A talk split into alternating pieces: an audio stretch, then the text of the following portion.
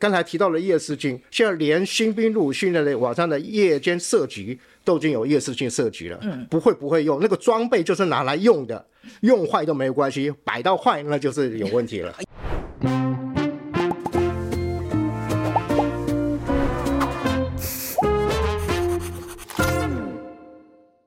我是范斐，哎，我是路易莎莎，欢迎收看《匪夷所思》。好，那今天阿姨想知道呢，我们是又请了国防部过来，其实也没有回来啦，就是那一天原本就是要讲一年义务役，只是先有了警报，所以我们先讲了警报。没错，然后呢，这一次呢，主要为什么要讲一年义务役呢？主要就是从今年开始啊，就我们节目播出的时候过几天，呃，这个新的义务役啊，这一年期的这个义务役就要开始进来了。所以我们就想请国国防部啊来说明一下，就是这个义务役呢，这个改了一年之后啊，到底现在这个练兵的内容有什么不一样？嗯，那他们派出了两位将军来给我们访哈，一位呢是人力资源处的处长董少明少将，那另外一位呢是训次室的军事训练处处长刘胜模少将，哈。好，那路易莎莎，你当过兵了哈，这个东西交给你讲一下，就是说新的这个新训的过程，嗯，你希望问什么？好了，这个其实就是我们大家以前就是说，好了，我们就讲一句话，以前大家说当兵要带什么，当兵要带什么，大家然后最后当兵要带什么？学长就会告诉你有两件事情，就是当兵有两个不要带，第一个尊严不要带，第二个。第二个脑袋不要带，然后其他人就是去一个口令一个动作就好。基本上呢，很多时间就是坐在那边发呆、喝水，然后这个点名集合、领枪，然后反正所有事情就是点名集合、点名集合、点名集合。好了，那这次现在改，我们现在骂很久了嘛。说实在，这个事情真的大家骂很久了。那现在好，他们国防部一再讲，就这一次一定不会让大家觉得感觉说是浪费时间，所以你希望。嗯听到什么？就是这一次的访谈，你希望知道什么？我希望可以不要再自强了。OK，好，这是第一个啊，对，第一个啊，这是一个自强啊。好，第二个这是对，然后第二个是我也想知道说，就是希望，因为国防部说这个，大家现在对国防很重视嘛。那就希望说国防部可以趁这个机会，那又把一一一起改回一年的话，那是不是如果要解决大家浪费时间的这个概念，他们是不是可以把课程弄得比较精实一点？举例来说，大家都知道，哎、这个美军是全世界最强的战斗部队啊，那我们又跟美国做最多的军事交流嘛，那我们的这个新的训练内容有多少是参考美军的呢？那或是比方说，这个大家很常说，这个到了部队后，下了部队，新训完下了部队之后，都是除草啊，都是做一些杂物啊。那现在你把那。为什么要这么做？因为他们一年嘛，然后他们薪水又少嘛，所以就是把大家当成这个人八块半的人力。嗯，好，那你最便宜的最便宜的人力比那个 minimum wages 还要低。对啊，那那你现在把薪水拉上来了，然后又把这些人大部分都聚集到同一个地方，我们就所谓的守备部队。那他的任务是不是可以常态化？那他的任务是不是可以变得说我做比较多战备的东西，但是我比较做比较少这个勤务的东西，或是这个业务的东西，让大家大家让大家真的说，哎，好，就一年当兵完，我真的对战绩。比较训练，这是我最想知道的事情。好了，那对我以一个老百姓的角度来看，从来没有当过兵的人啊，那我最想要知道就是说，改了这一次的这个训练的内容之后，我当然希望说我们国军的防卫能力真的能够加强。这个第一个，第二个是防卫能力加强之后，也许我们大家对于我们国军的防卫信心就会加强。嗯，OK，那我觉得这两个是互相配套的啦，哈，嗯、就是你如果能力加强了，信心就一定会加强这样子。嗯，然后另外一个是，我觉得以家长们的想法，嗯，我觉得很多家长可能会想问说，我的孩子到底会去被派去干嘛？哦，对，对，哦，对不对？安全性怎么样？嗯，好，我我想这个大家会非常的关切。而且说强度往上拉嘛，那这个训练这意外啊，这个东西或是管教上的问题啊，我想这个大家也是很多就是现在有小孩啊，或是将来有小孩要当兵的人非常关心的议题。对，那另外一个我自己是非常想知道，就是说这次训练改了之后，有没有可能尽量让我们的呃，就是这些义务役啊离家近一点？因为我是真的觉得保卫自己的家园，他会让他这个保卫的这个动机他会强很多。嗯、我觉得他是在在练习的过程里面，我我相信他会更愿意啊去做这件事情，这样子。嗯 okay. 好，那所以这就是我们两个想要知道的啦，哈。那所以我们就来看看这两位将军是怎么说的吧。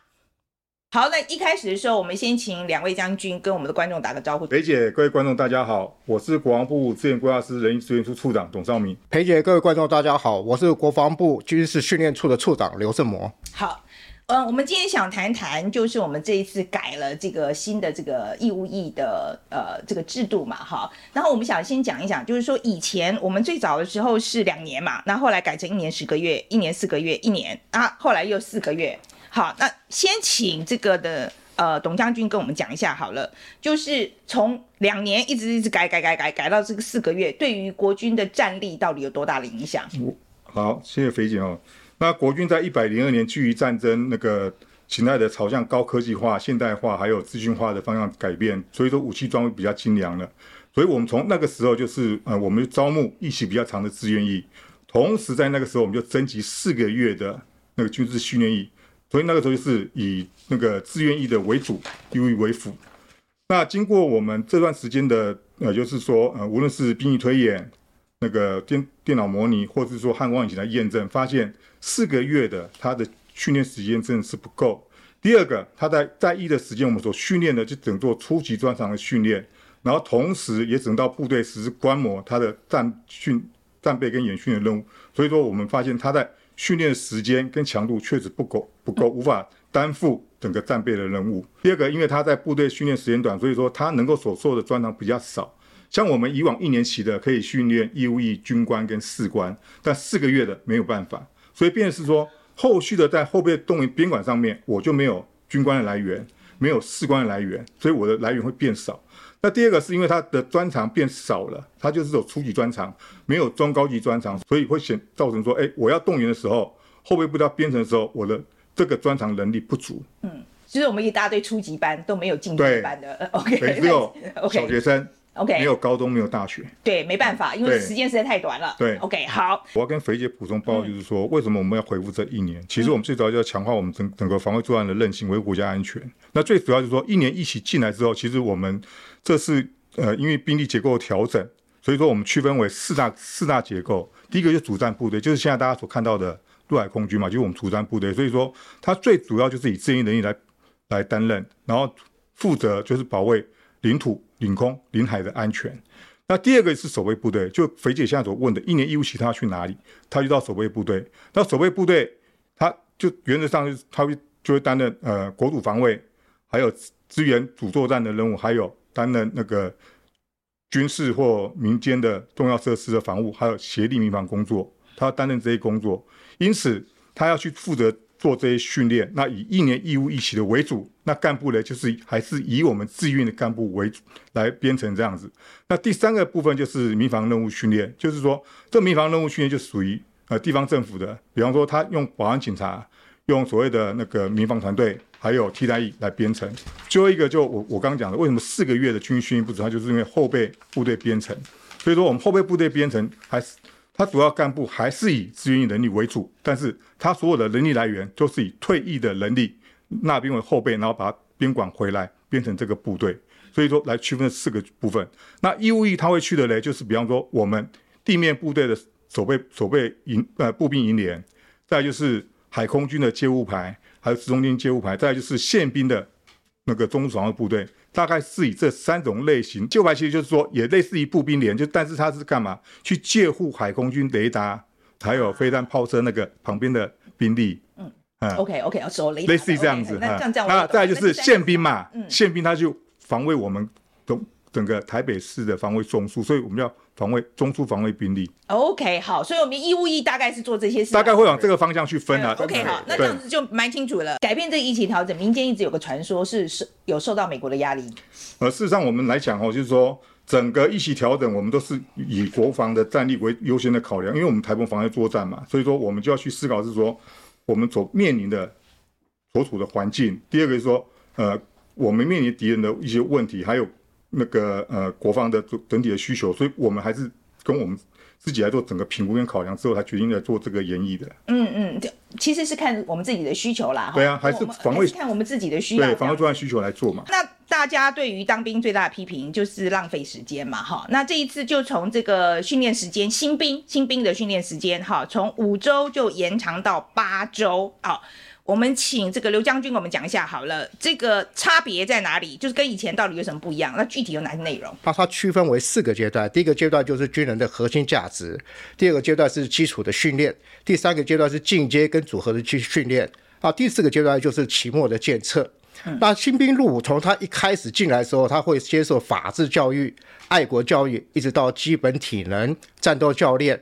那步枪的一个鉴定设计，包含今年有新的一个科目是手榴弹的实弹投掷，到最后它的期末检测，它会实施三天两夜的战术行军、野外宿营跟震撼教育，整个强度都比以往更强了。而且我们的期末检测的时候，今年有特别的要求，我们的核心训项，包括他的兵器教练跟战斗教练，他必须要合格。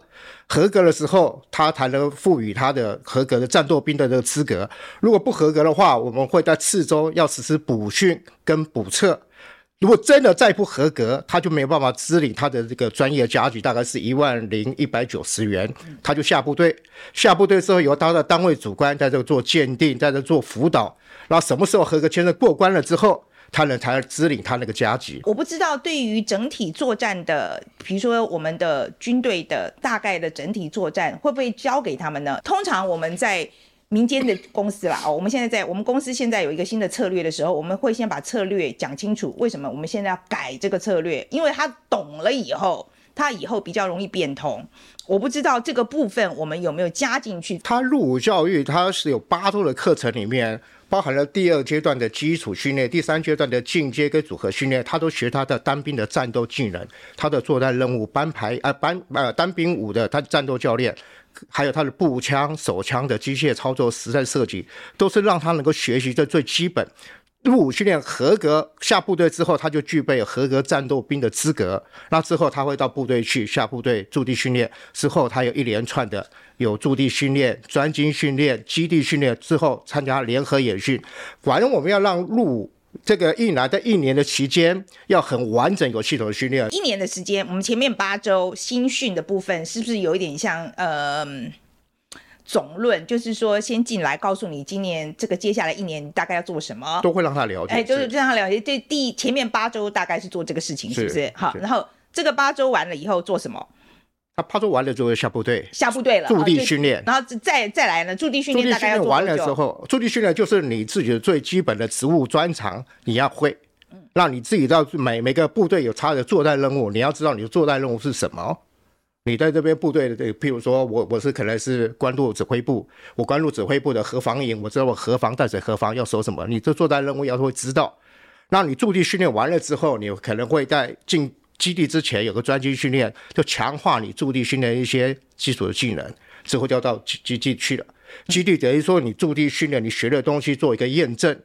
你到底驻地训练成成效如何？就由基地来做个验证。我们有派种子教官去美国，也有去受一些训练。那我们为什么不直接 copy 美国那个训练方式到台湾来训练就可以了？哦，有关这点跟范姐报告一下。嗯、有我们跟友盟国家之间的那个军事交流，那都是按照计划来执行。我这边没有办法做多的评论。但是刚才您就说到美国它的训练方式，因为我们的国情跟美国不太一样。作战任务、敌情威胁，还有作战的环境也不太相同。那美国的一些训练方式，还有他的经验，我们可以参考、可以运用，但是不会照单全收。那我们现在讲到这个这个检测的部分啦，哈，那以前呢，就很多他们当过兵回来说，他们检测都是放水啦，反正大家比如说念念口诀啊什么的。那这个部分怎么样改进呢？好，新兵检测，我们从今年开始，除了他有的他的基本体能。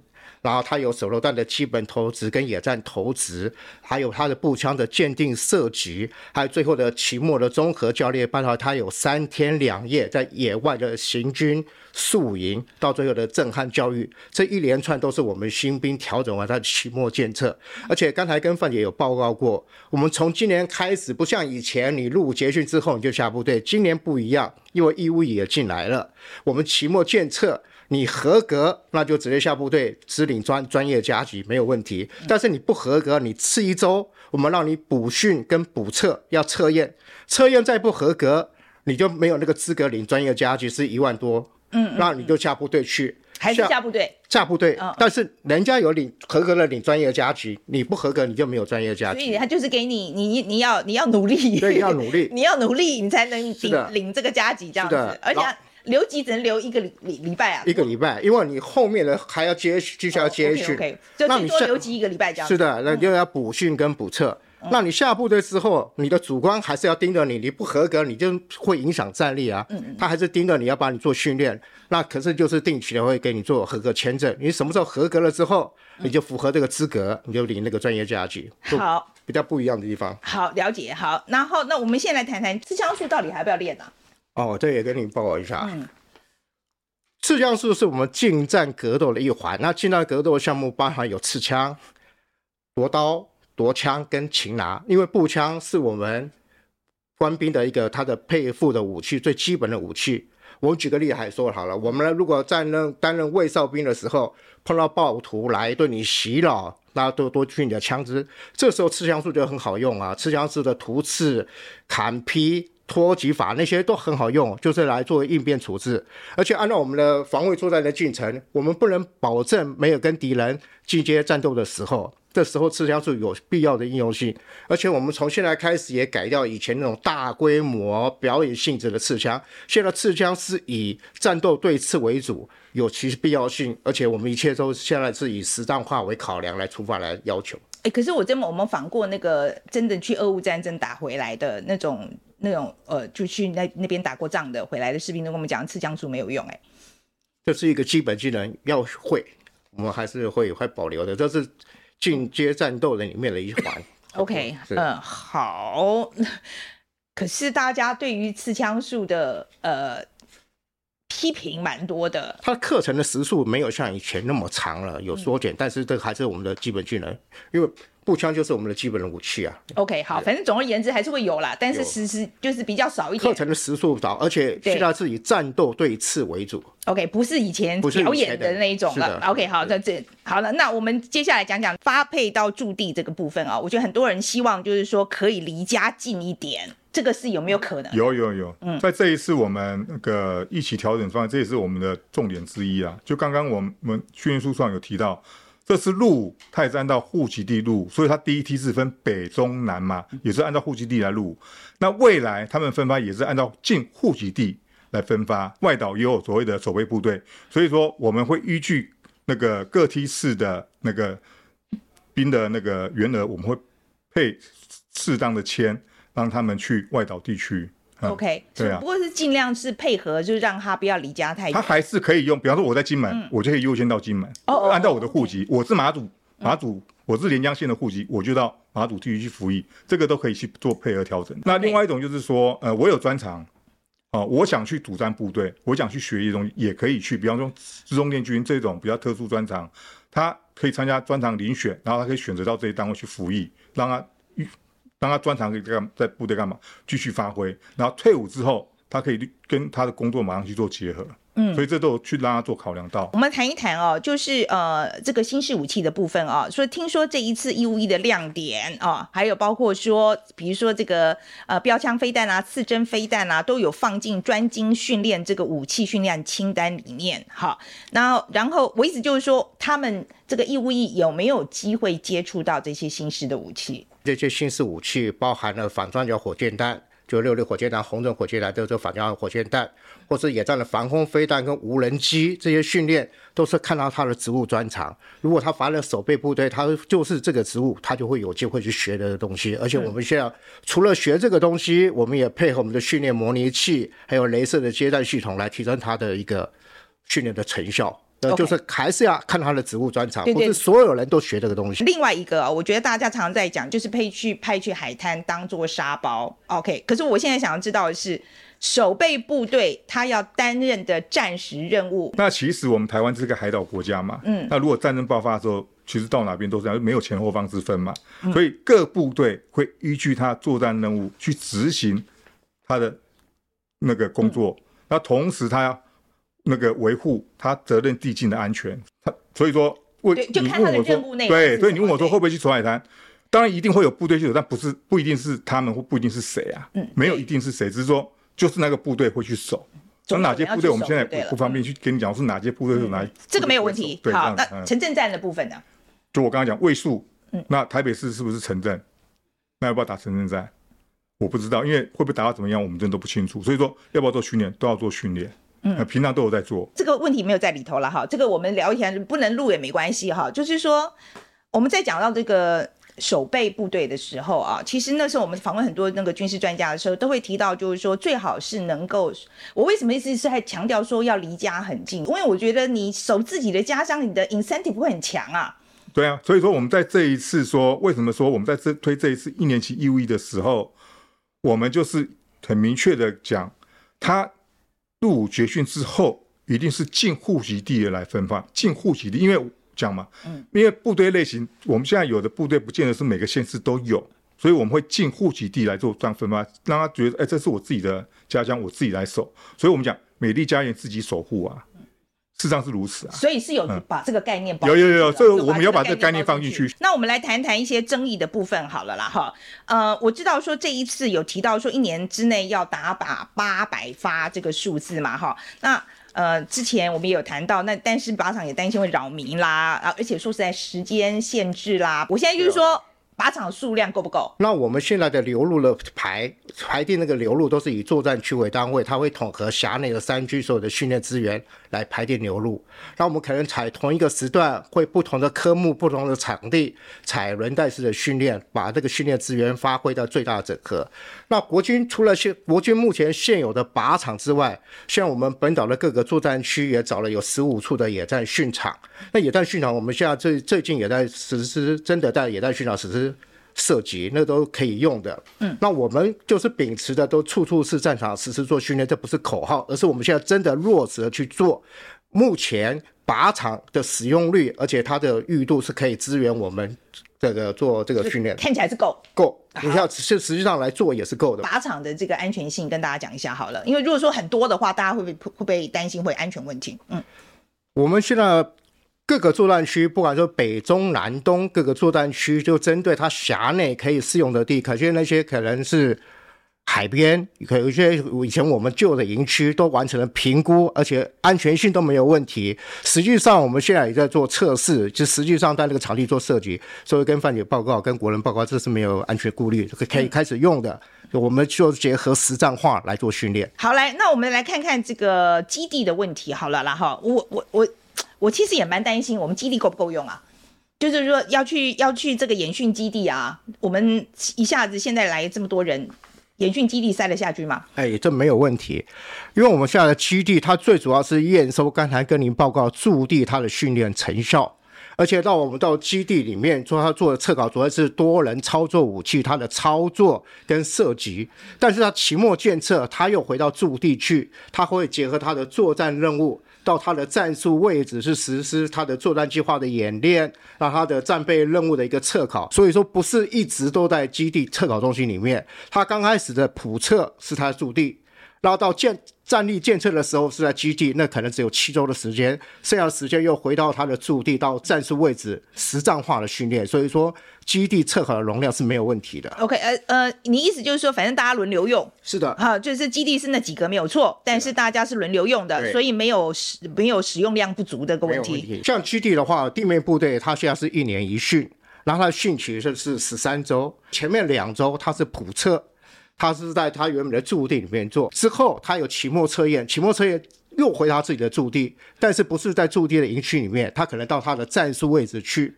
到战战术位置，结合他的作战计划来实施演练，还有一个战术任务的测考测评的位置。所以真正在测考中心里面只有七周的时间，那透过我们的流入来排定是没有问题，可大家可以满足他的训考的需求。嗯、刚才也跟范姐报告过了，我们就是义义务役，他一年的疫情里面，他从刚开始的八周的入伍训练，之后下部队的驻地训练，之后驻地训练完，他一样要接受十三周的一个基地训练。然后他也碰到演训的话，联合演训，比如说年度汉光演训，要不要参加？要参加。他的部队是什么性质，担负什么任务，他要参加什么演训，他就都要参加，跟志愿役都是一样的。OK，就是看部队的性质不同而已。是那个伤亡的部分啊，呃，因为训练的强度加强的时候，我相信随带的伤亡可能会增加。我不知道国防部在这个方面有没有想好应对的方式了。呃，这也跟范姐报告啊。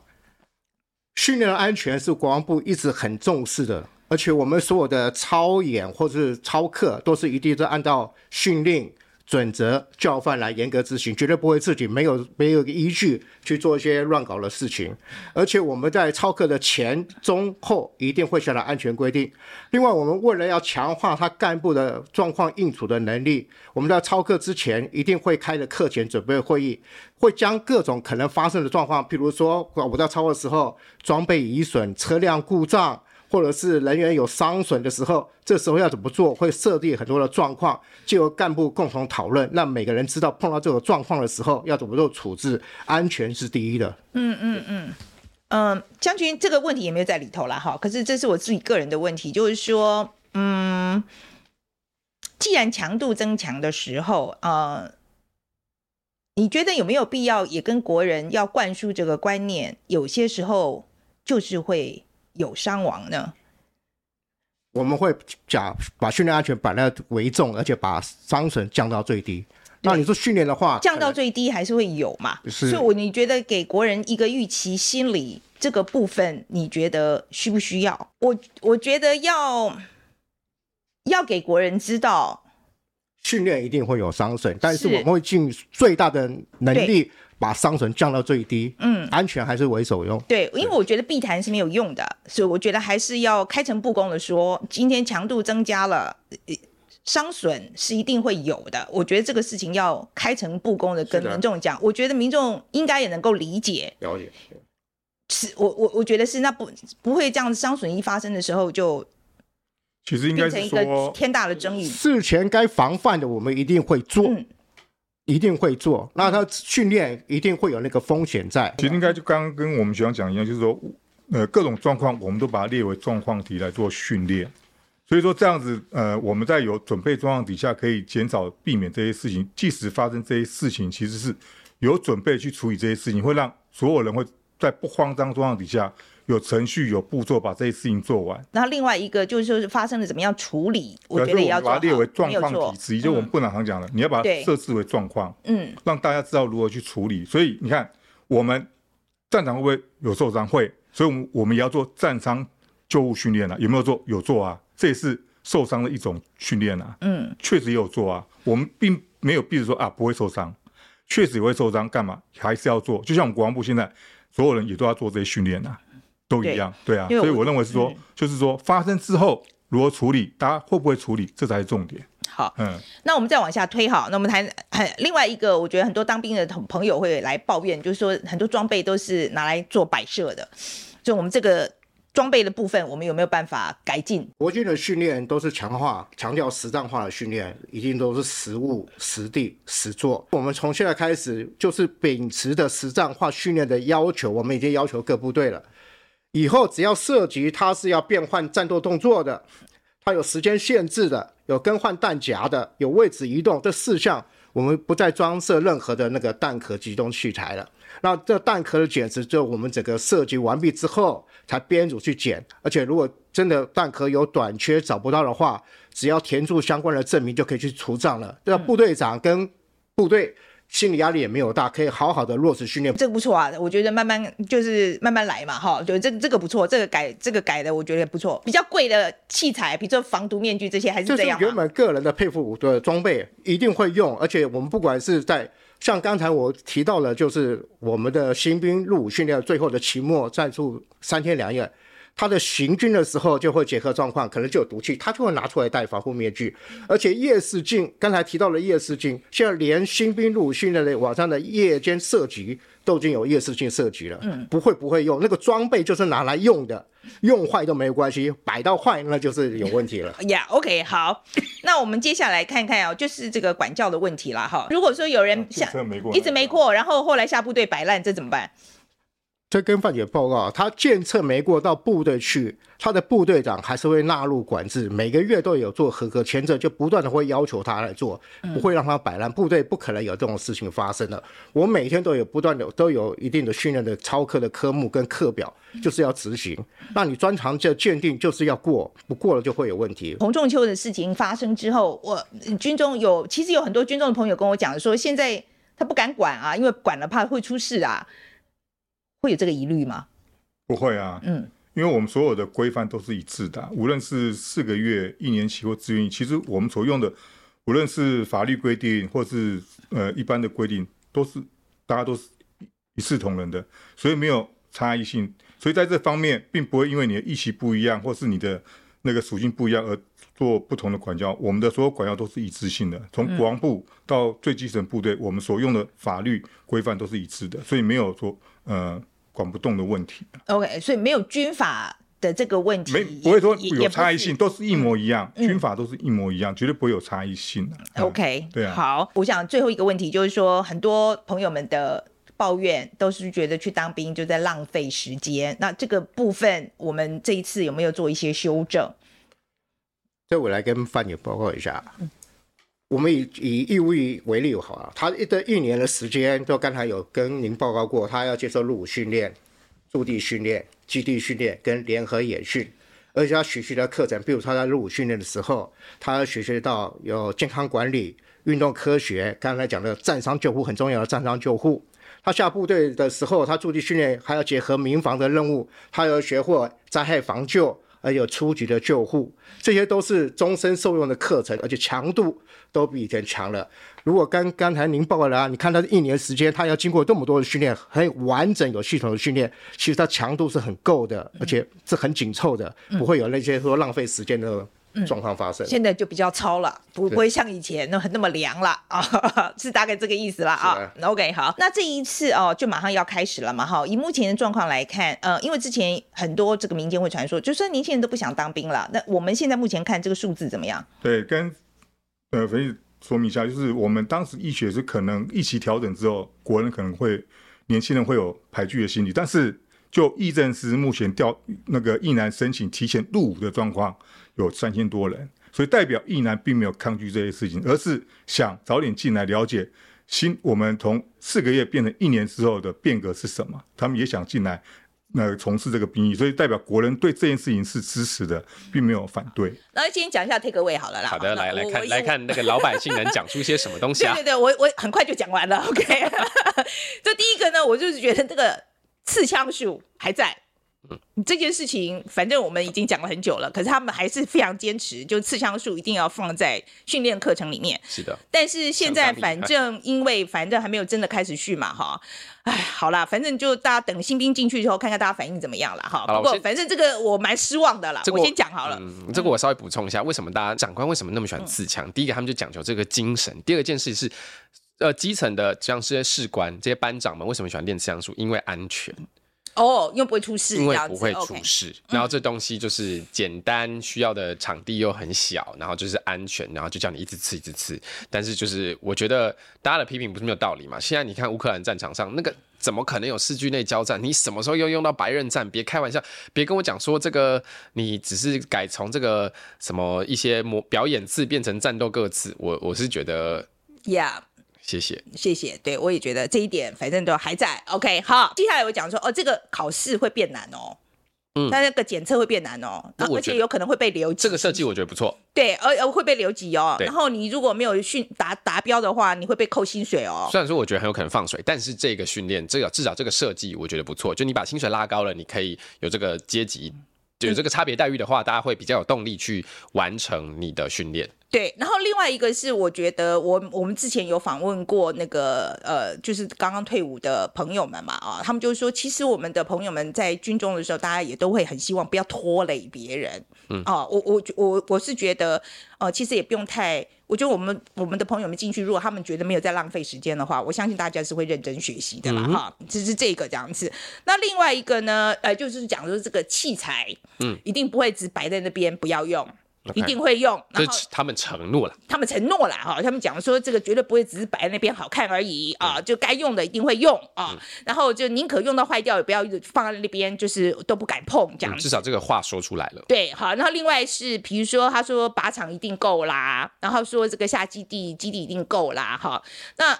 我是觉得他们讲的都不错啦，账面上看起来都不错啦，而且我觉得训练内容好像也都有反映民众的要求嘛，就是说不要让我觉得浪费时间呐，哈，然后希呃也也希望说有学习新式武器的机会嘛，哈。我必须要说，我有一点点担心哈，就是说，我不知道这个话都说得很满，到时候呃有没有办法执行的时候做不做得到？所以说我其实有跟呃孙将军，就是发言人孙将军讲说，我们很希望在第一批啊这个新兵训新训这个八周之后，我们去看看，真的去问问阿兵哥们。刚刚做完训练，他们的心他们心得怎么样啊？我们希望说到时候可以有这个机会这样子。嗯，啊，你这个当过兵的役男，你你你，我想你想法完全不一样。来来，今天交给你来。没有啦，就是好，我先讲几个我觉得比较不错的东西。第一个，手榴弹投掷跟震撼教育加回来，我觉得这一定是有帮助的。嗯，然后再来就是我觉得战伤救护啊，然后这个训练射击从我们以前趴着所谓卧射变成还有立射，还有变换位置，我觉得这些都是好的，我觉得这是不错。嗯、然后。这个捡蛋壳这东西，好，我就不懂了，为什么捡蛋壳这个事情那么重要啊？来了，这个就要讲个故事。这个蛋壳呢，就是一颗都不能少。所以呢，以前乡野传说就是你蛋壳不见，蛋壳不见，这是要多惨的事情。我就讲一个，我在受训的时候，我们那时候在一个靶场，我们在靶场，我们是做那个手枪训练。手枪训练，所以那时候靶场有五，我们那一批有五十几个人，在大雨之中有一个弹壳不见，所有五十几个人通通在靶场全部趴着站着，然后所有人就撒下去撒，就是一定要找到那颗，一定要找到那一颗弹壳。我们在雨中找了一个小时，你就知道这是有多痛苦的一件事情。好，那这个要改掉了嘛？所以改掉了，那我觉得会改掉了，那进步吧？对，然后算进步的做法，这算进步的做法，所以以前才会说，就是大家那个。老哎、欸，就是士官长啊，嗯、或者是班长身上其实都会有备用的弹壳，嗯，难免不见的时候，你就要拿补补出拿出来补，这样没错，就是各各就是都是这个样子，所以这是好的，Okay 这个是好的。嗯、那我觉得这些内容加进来，那目前看起来，就像范姐讲的，确实有回应了一些就是民众的要求。不过我就要讲，就是其实到时候真的能实践多少，其实我个人还是有点担心的，因为最主要是呃，比方说。这个这个新闻上有写嘛，就是国防部其实有去找这个检查体系，那他们就担心说，以前这个四个月，大家班长跟新兵互看不爽，那大概也就忍忍就过去了。去了嗯、现在你是一年，这些人要跟你相处一年，那你会形成有没有管管教的问题？尤其尤其是现在的人又更重视自我，那这个在部队上文化里面会不会有有差别？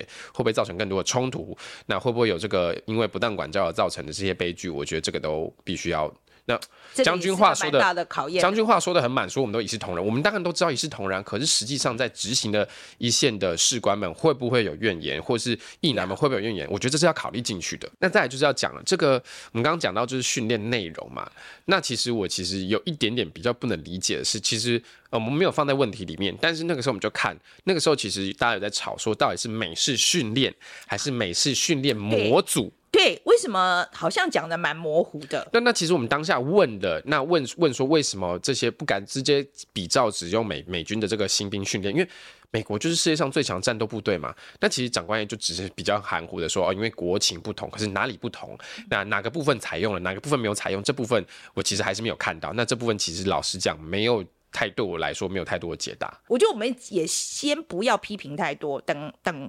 真的开始做了以后，没问题啊。欸、那最后一个东西，这个也没有放在问题里面，嗯、但这个也是我那个时候有其实有当面直接跟这些将军们直接讲的，就是现在的役男们大部分会编入到所谓的守备部队，就是以前大家役男们是打散，有些人去战车部队，有些人去这个机械步兵，有些人去去哪些或是步兵旅这样子的东西，现在大家都大部分会到这个守备部队里面去。那有没有机会？大家都说这个教招，比方说我个人教招，我以前是当海巡的，我后来。受训完之后，我去海巡，可是我不教招的时候，我要到这个。我要到战车部队去，我就想说，那我到战车部队到底要干嘛？对啊，其实我觉得你们应该当兵的时候，呃，就学的东西，将来就是教招的时候，应该就是回去再不停的复习就好了。不是你不用到原单位，至少你的东西要是一模一样的东西。对对对，就是你至少学的东西，你不要一些过过呃过几个月，哎、呃、过几年回去的时候又学另外一套东西，这明显的知道就是没有办法接续嘛。对，那所以说，其实像比方大家在讲这个以色列援兵回援务啊，或者这个新加坡这个后常其实我觉得那因为这一次刚。好，新训完的步兵都会到，大概大大家都会到几个相似的单位，有没有机会说以后大家就是回到这个地方来做来做教招？我觉得这也是他们可能因为将军这不是他们的业务范围，所以没有办法回答，这我可以理解。但我觉得这个东西国防部可能可以考虑一下，就是那我们是不是有顺便有机会可以开始来把这个教招的方式，或是有一部分的人，比方说从这个九十五年起，这个新的这个九十五年出生的这个新的一年义务役回归之后，我们的教招方式做一些改变跟改进。那我觉得这对国防整体也是很有帮助，因为大部分毕竟大部分人都是备役军人，而不是现役军人啊。对，不，然后另外一点，我是觉得呃。他讲到就是说，其实来呃报道要呃报道的新兵，其实人数比想象中的多、嗯、啊。那我觉得这是蛮好的消息啦，哦、啊，这表示说我们大家是真的用行动来支持嘛，哈、啊，这个新的政策这样子。嗯、不过我也要提醒国防部，呃，我觉得大家对于国防部的这个改革啊，目前我我我其实我觉得目前还是蜜月期，嗯，呃，给你时间给你改这样子。对。可是我也要讲，如果是做不到的话。如果大大家让大家的感觉是很失望，我觉得那失望情绪会更为严重。对，因为我觉得其实我们几次访问下来，大家底下的留言都蛮支持的，因为我们确实需要国防。那国防部其实我觉得他们也诚意很足够，就是在讯息的说明上面跟这个速度上面都比以前快。那可是我觉得大家目前只要看到这个就满意了。可是，一旦时间拉长了，或是这个这个新鲜感不见了，你不能每次都出来跟我说错啊，你还是要改啊，或是你还是要进步。那我觉得这东西就是嗯。呃我觉得这次一年期义务役会是对国防部来说，大家对国防部的一个信心的考验。嗯，好，是。不过我还是觉得这样子啦，等他们做了以后，我们去看嘛，我们真的去看，嗯，然后看看是是是不是真的，呃，有照他们讲的在做，然后民众满不满意？OK，OK，Okay. okay, 好。那今天对于两位国防部的将军讲的有什么想法，或是我们两个讲的有什么想法，都欢迎留言告诉我们。嗯、那如果喜欢我们的频道的话，应该要按赞、订阅、分享的内，谢谢大家。